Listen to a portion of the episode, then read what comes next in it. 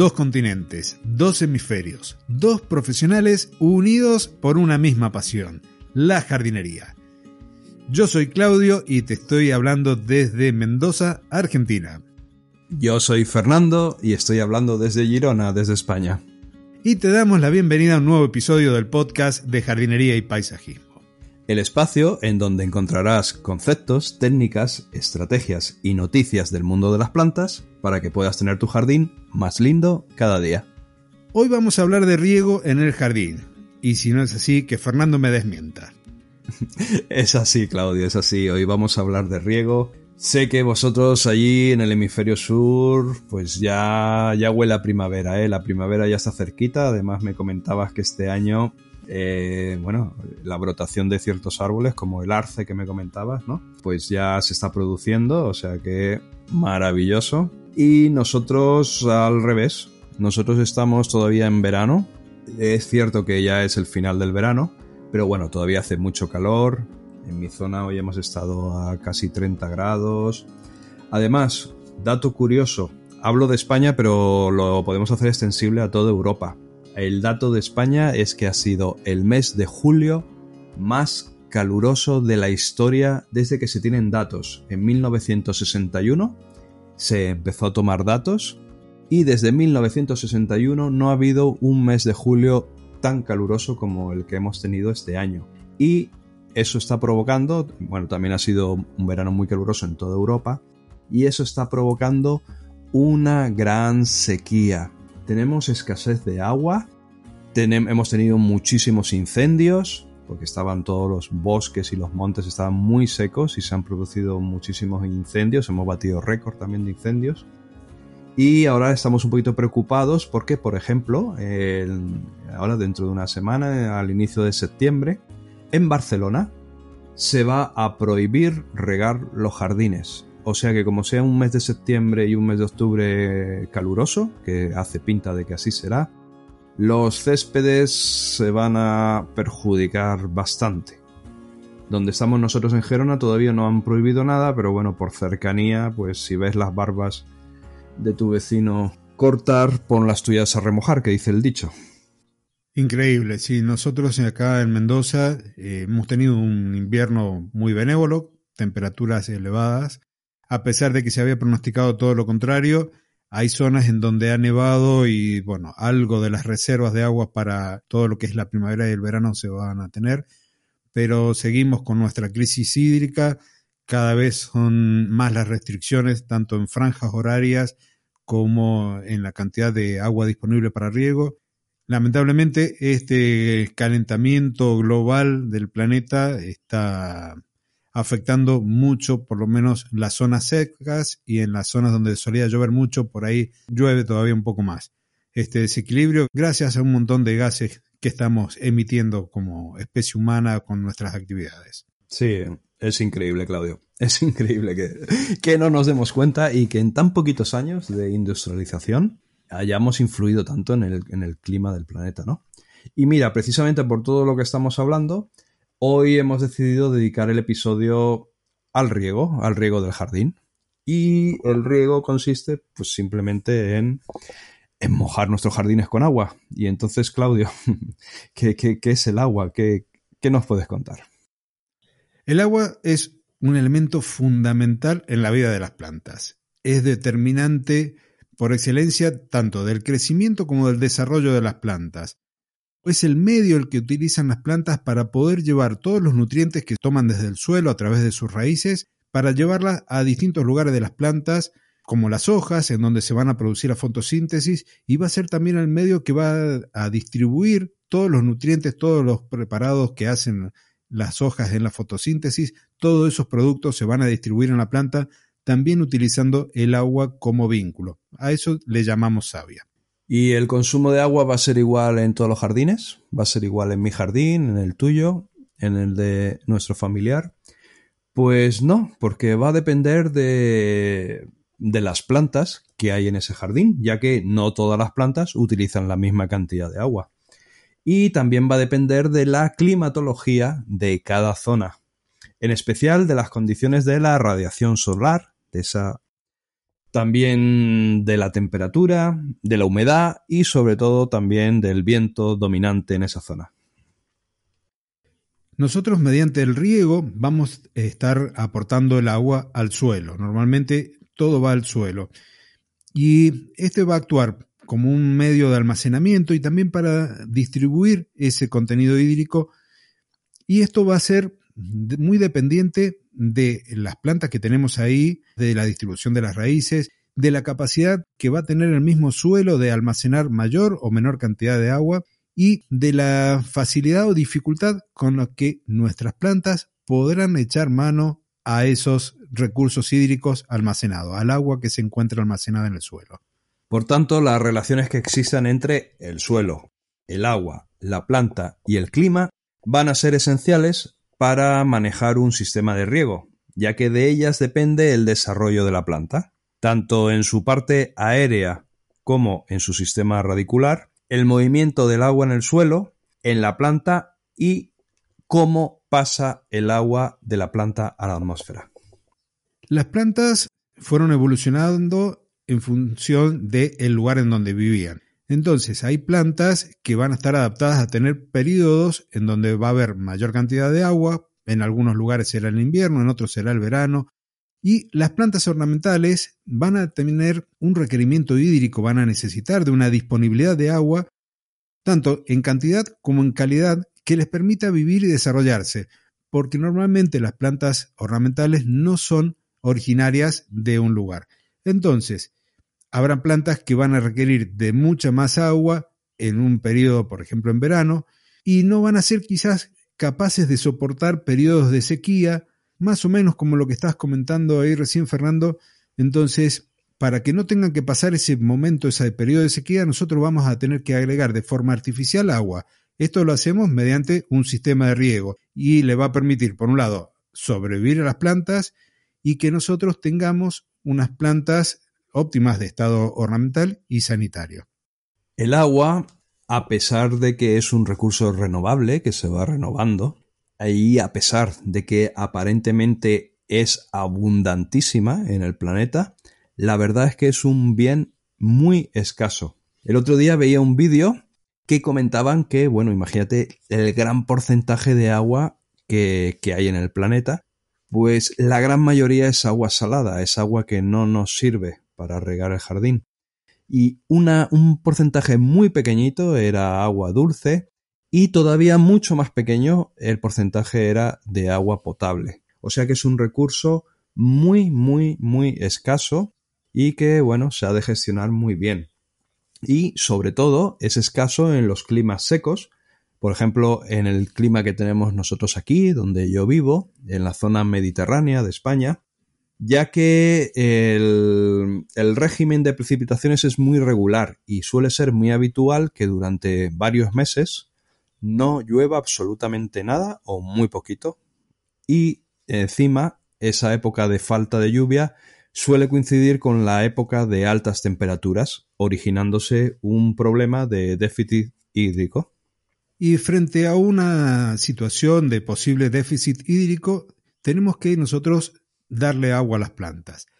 Pero tenemos que también evitar un excesivo consumo de este recurso que es bien limitado. Entonces, Aquí tenemos distintas estrategias por las cuales podemos ir solucionando este tema y no haciendo pasar sed a las plantas. Y una es haciendo un manejo eficiente. Y este manejo eficiente se puede dar, por un lado, por el elegir sistemas de riego apropiados. Un riego por aspersión o un riego por goteo o por goteo subterráneo, cada uno va a tener una eficiencia mayor o menor para entregarle el agua a nuestras plantas. Por otro lado, tenemos también la posibilidad de utilizar aguas residuales que sean tratadas sin llegar a ser potables, pero sí que permitan ser usadas para el riego.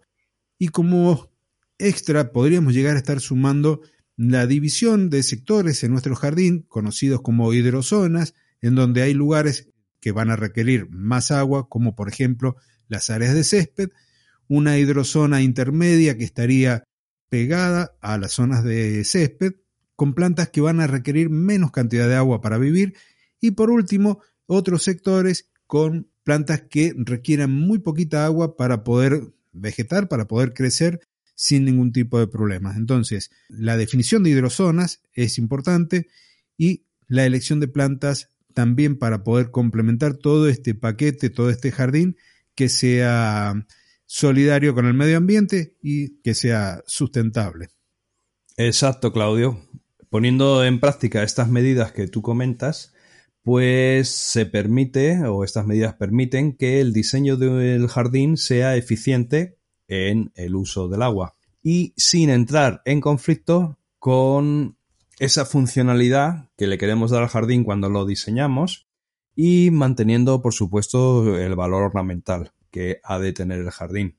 Luego, por otro lado, también tenemos los suelos. Los suelos también intervienen muchísimo en todo el tema del riego del jardín. Y vamos a recordar que los suelos están compuestos de partículas minerales, tanto de arena como de limo, como de arcilla, en diferentes porcentajes dependiendo del suelo que tengamos. Y estas partículas se diferencian básicamente en su tamaño y en su forma.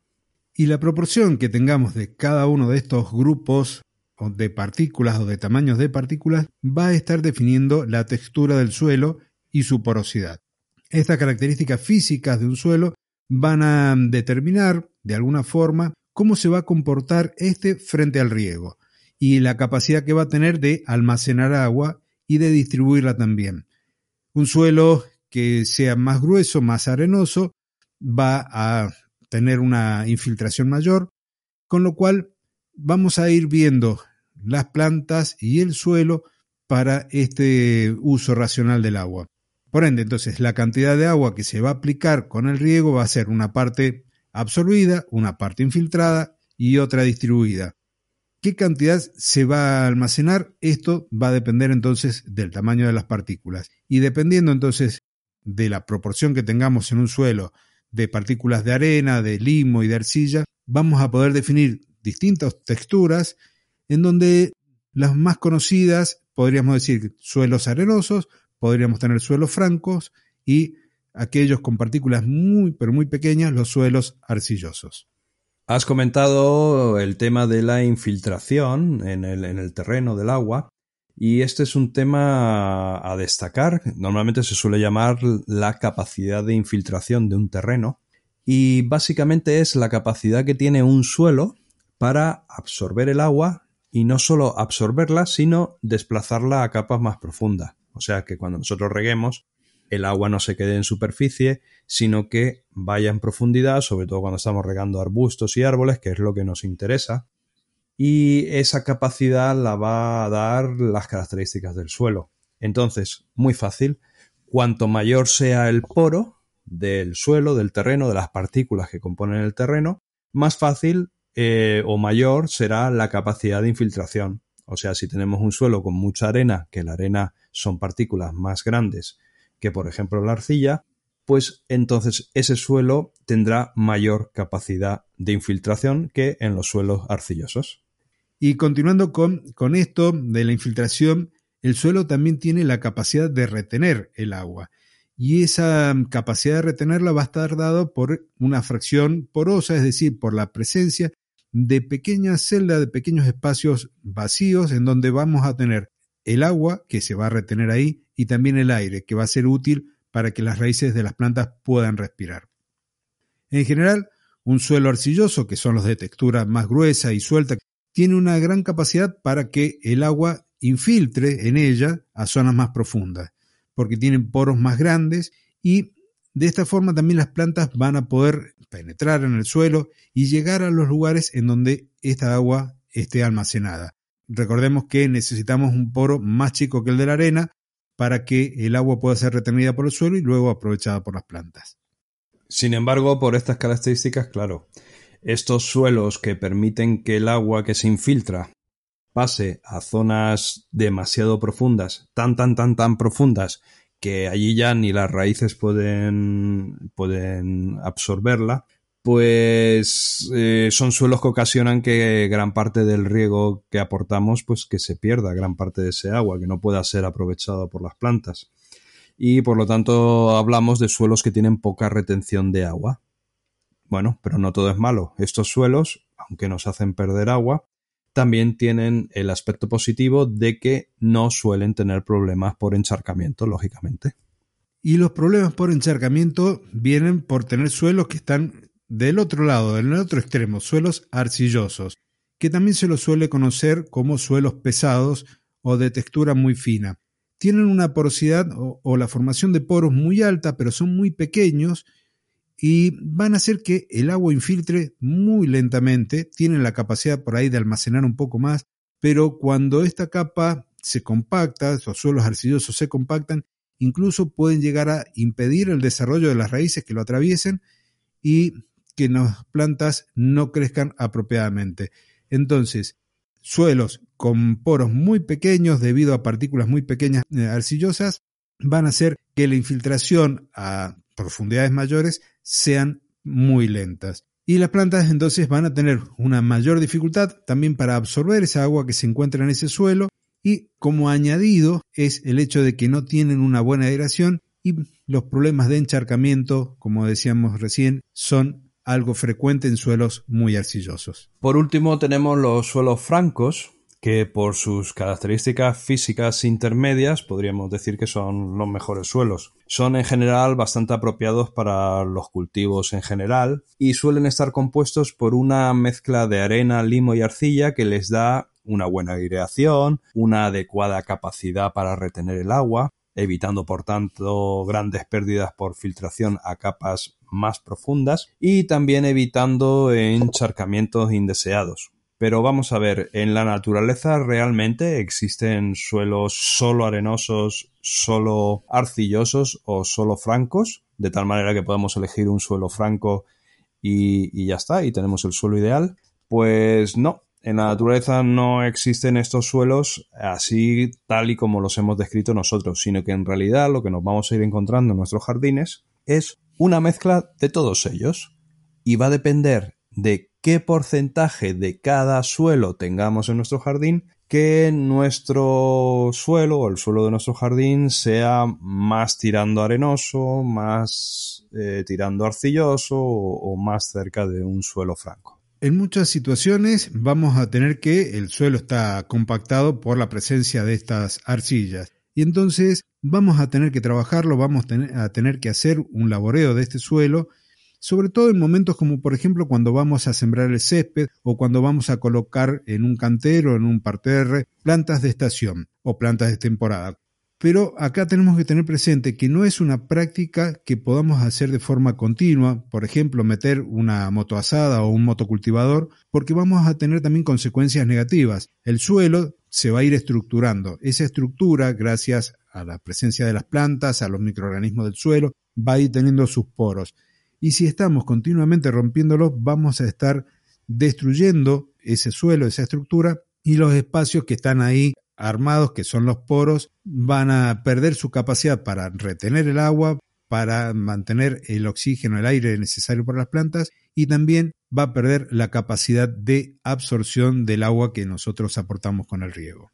Además, en el fondo del suelo, eh, a ver si me explico bien, más allá de la profundidad que la máquina utiliza para, labrar la tierra, se suele producir lo que en muchos sitios se llama la suela de labor.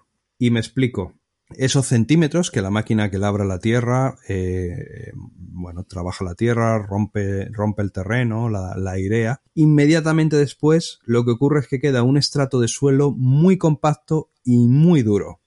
Entonces se crean como dos capas. una cierta capa bien esponjosa y areada, y luego un suelo muy duro. ¿Esto qué pasa? Pues que va a dificultar la penetración de las raíces. También va a afectar al intercambio de gases y también va a afectar al movimiento normal y natural y vertical del agua en el suelo. Por tanto, las técnicas que las hay de no laboreo, de no labrar la tierra, con un manejo adecuado del suelo, se deben tener en cuenta tanto desde el punto de vista de que el suelo va a quedar en un mejor estado, tanto como que se van a disminuir eh, los gastos, por supuesto, de trabajo de tierra y de posterior mantenimiento.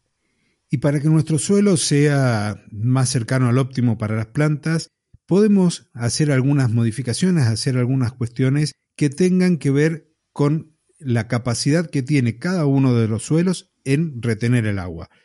Una de ellas es con el aporte de materia orgánica o que haya en nuestro suelo materia orgánica. Por un lado va a permitir que la fertilidad del suelo, la fertilidad natural se mantenga, porque va a estar aportando nutrientes como el nitrógeno, el fósforo, el potasio, algunos microelementos, pero también esta materia orgánica incrementa la capacidad que tiene el suelo para retener agua. En algunos casos podemos decir que la materia orgánica puede llegar a almacenar casi 20 veces su propio peso. Y esto va a contribuir también a que nuestro suelo, la estructura del suelo, sea más estable, porque va a favorecer esta agregación y esta formación de poros.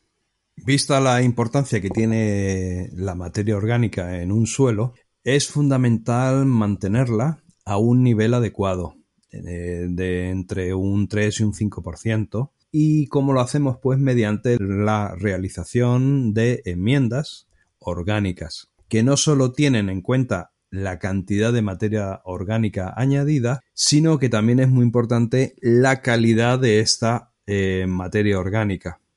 No por aplicar más materia orgánica de menos calidad estamos favoreciendo el terreno. No sé si me explico. Es mejor aportar la cantidad justa, pero que sea de buena calidad. Llevar a cabo esta corrección en el suelo a, lo largo del tiempo, esta corrección en cantidad y en calidad de materia orgánica, lo que va a hacer es mantener el suelo en un óptimo nivel de nutrientes.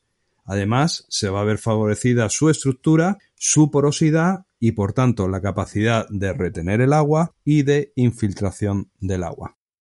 Una de las formas más adecuadas de realizar un aporte de materia orgánica es mediante la adición de fertilizantes orgánicos, como por ejemplo el mantillo de residuos vegetales o el compost. La profundidad del suelo del jardín se puede ver limitada, en algunos casos, por la presencia de estos horizontes endurecidos que comentaba Fernando o porque están modificados. Esto es bastante común en algunos jardines. En otros casos, podría llegar a ser que la profundidad esté limitada por una capa freática, porque tengamos un horizonte calizo o un horizonte salino. En algunas zonas, como por ejemplo donde vivo yo, que es el Pedemonte, podemos llegar a encontrar la roca madre, el horizonte C, en nuestro suelo, a poca profundidad, y esto va a determinar también después las plantas que nosotros vamos a colocar y además va a estar directamente relacionado con la capacidad que van a tener después las raíces de ir penetrando en ese suelo en función de lo que se van a ir encontrando a medida que se van yendo para abajo, que van profundizando. En un suelo con poca profundidad em, de tierra útil, em, para que se desarrollen las plantas y para que se desarrollen sus raíces, lo que va a ocurrir es que las raíces se van a extender solo superficialmente. Esto pasa mucho, o nos ha pasado mucho a nosotros, en algunos tipos de árboles o de coníferas, como la lambertiana, que están plantadas en medio del césped. Como el césped se riega poco y regularmente, la humedad del terreno queda bastante superficial hablando de árboles y de arbustos grandes. Entonces estos arbustos desarrollan las raíces superficialmente y luego cuando viene una tempesta de viento, de lluvias y vientos huracanados suelen caer con facilidad o tienen muchas probabilidades de caer por esa falta de anclaje de sus raíces por culpa de un suelo poco profundo o un suelo útil poco profundo. Además, el volumen de agua que se va a almacenar también va a ser muy reducido y esto va a producir una reducción también de la cantidad de agua que el suelo va a tener disponible para todas las plantas. La falta de profundidad del suelo puede causar entonces los problemas de anclaje que comentaba Fernando, especialmente en las plantas de gran desarrollo, árboles y los arbustos de gran porte. La salinidad del suelo es otra de las características que se debería tener en cuenta en un estudio previo antes de construir un jardín nuevo, sobre todo en aquellas zonas donde los jardines están eh, cerca de la costa, ya que eh, una cosa es cierta, todos los suelos tienen sales, presentan sales solubles. Estas sales en, en la mayoría de los casos son nutrientes para las plantas, son beneficiosas. Pero el problema viene cuando están en exceso cuando tenemos un exceso en el contenido total de sales en el suelo, que lo que hacen entonces es producir una reducción de la cantidad de agua del suelo disponible para las plantas. Cuando tenemos distintos tipos de mm, problemáticas como suelos salinos, suelos alcalinos, estamos hablando de que tenemos el exceso de presencia de algunos iones.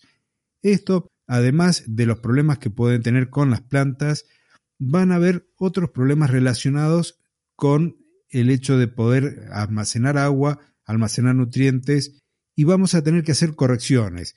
Correcciones conocidas como enmiendas que pueden ser de dos tipos. Algunos son físicas, en donde vamos a estar aportando, por ejemplo, arenas, donde podemos eh, utilizar algún mantillo para suelos pobres y suelos calizos, pero también podemos utilizar algún tipo de enmienda química, como es el aporte de caliza en aquellos suelos básicos, o de eh, utilizar algún tipo de enmienda, como por ejemplo de yeso de uso agrícola, cuando queremos ir modificando esta relación de estos iones que están presentes en el suelo, como podría ser el, sodio, el boro o el mismo cloro.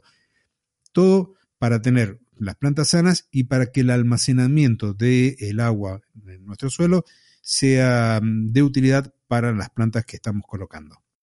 Cuando tenemos un jardín, que tenemos eh, césped en el jardín y de repente pues plantamos árboles o se han plantado árboles en medio del césped o se han plantado arbustos grandes, como comentaba antes, lo que vamos a tener es, sin lugar a duda, problemas y baja eficiencia.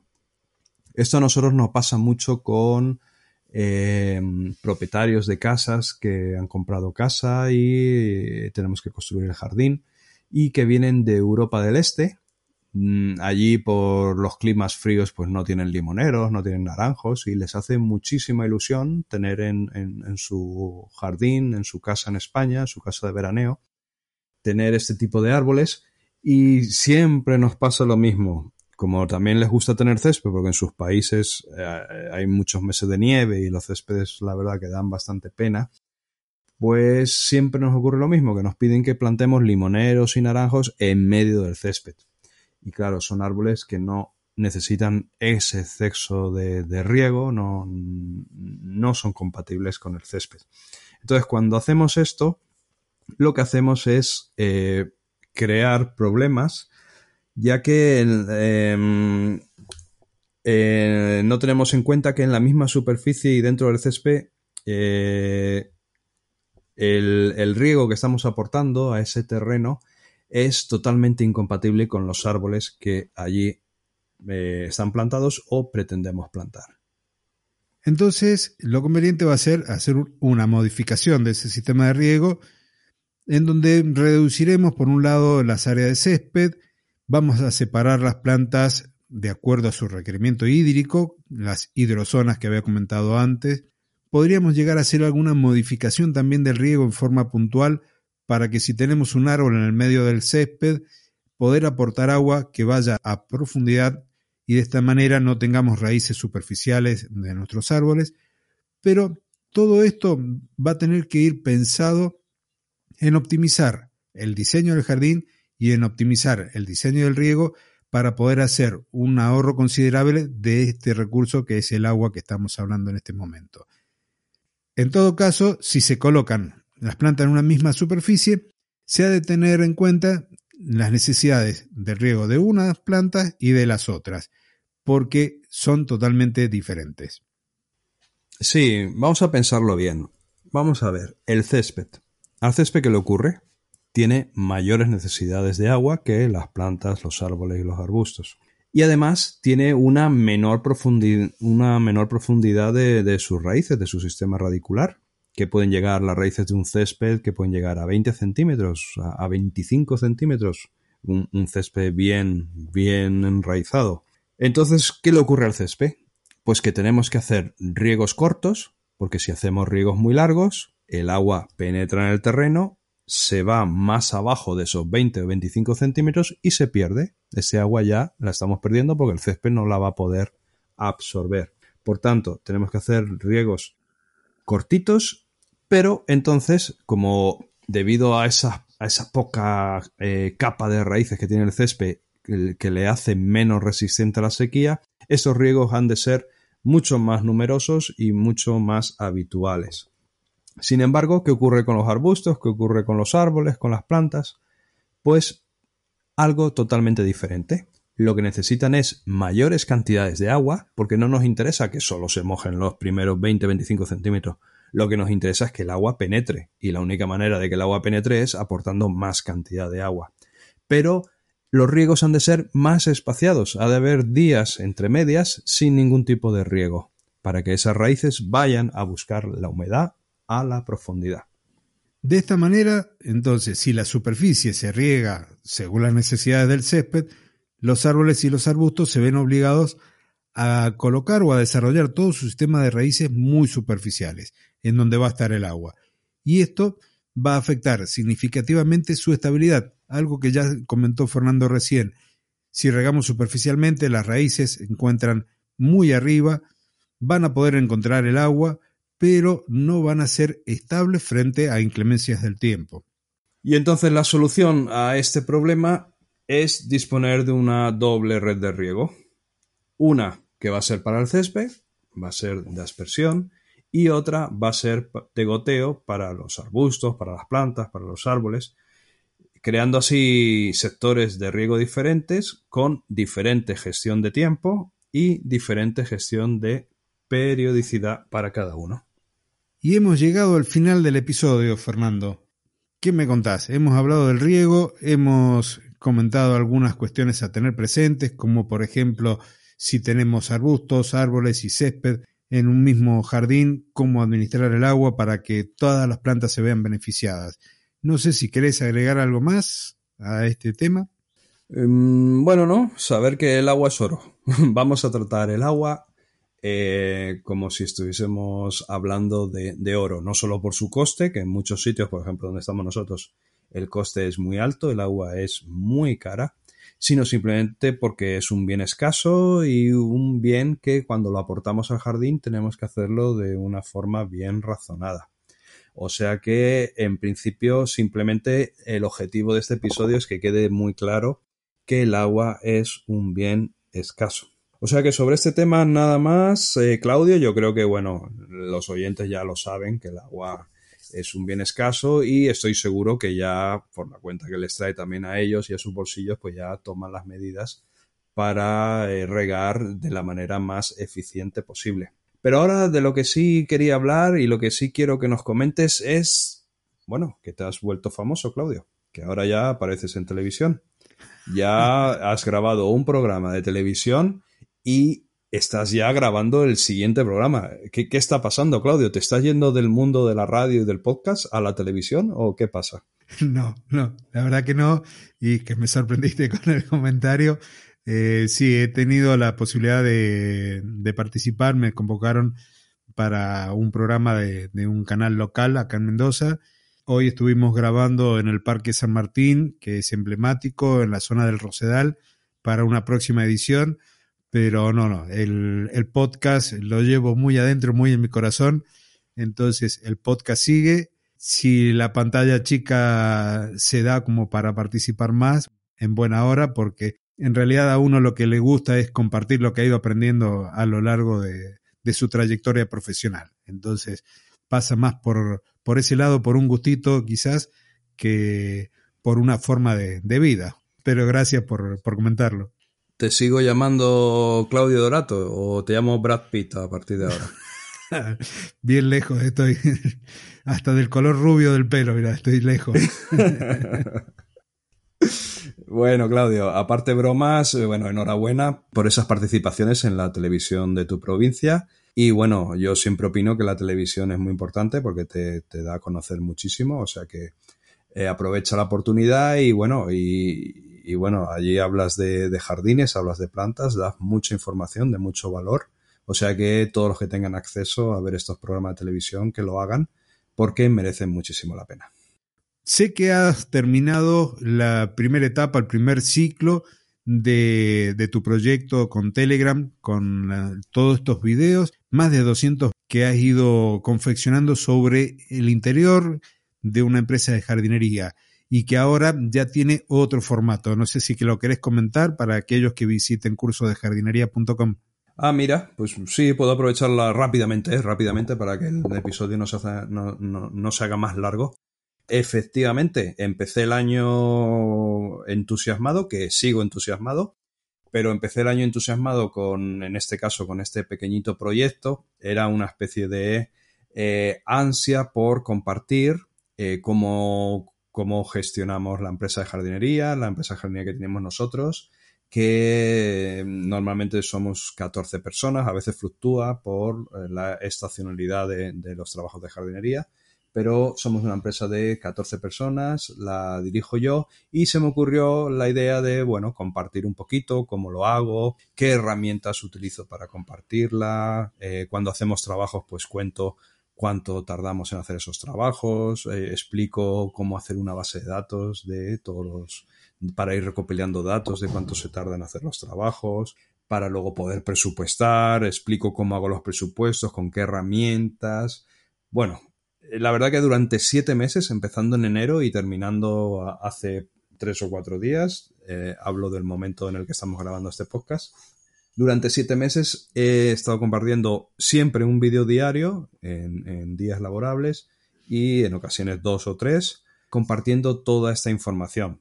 Esta información a quién puede interesar, pues a cualquier jardinero que trabaje por su cuenta o que esté montando su negocio de jardinería ya que puede aprender de nuestra experiencia, de mi experiencia. Yo en estos momentos estoy ya en 25 años de experiencia, no en jardinería, sino llevando mi propia empresa. O sea que eh, ha llovido mucho, han ocurrido muchas cosas y lo que hemos hecho es parar, parar, porque esto estaba mediante un sistema de suscripción mensual.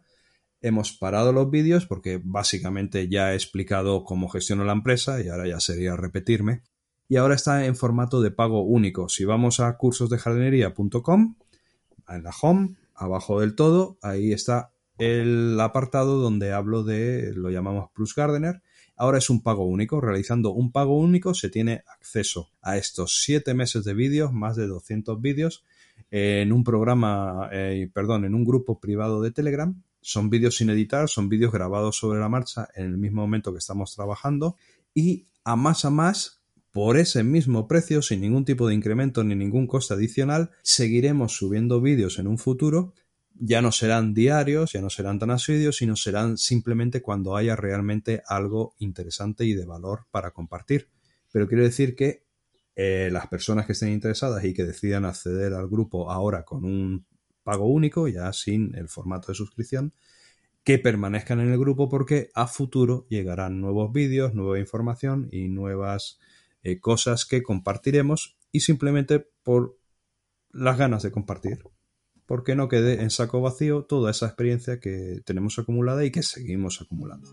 Me parece muy bien. La verdad que los videos tienen mucha información. Siempre se aprende de aquellos que ya han recorrido este camino. Muy valioso todo lo que está allí Fernando compartido. Muchas gracias. Y si quieren conocer, comprar y demás, tienen tu, página web, que es la de personalgardenshopper.es. Mi página es el nombre mío, claudioberto.com. Así que por esos lados nos podés encontrar en nuestros canales de YouTube con los mismos nombres. Nos queda nada más, Fernando, que despedirnos. Hasta una próxima edición. Sí, pues nada, un abrazo bien, bien, bien, bien, bien, bien fuerte a toda la audiencia, con todo el cariño desde este micrófono verde, porque nosotros tenemos micrófonos verdes porque amamos y hablamos sobre el mundo verde y en concreto sobre el mundo de la jardinería. Así que a disfrutar de nuestros jardines lo máximo posible. Y como es habitual en el cierre, dos continentes, dos hemisferios, dos profesionales unidos por una misma pasión, la jardinería. Hasta el próximo jueves. Adiós.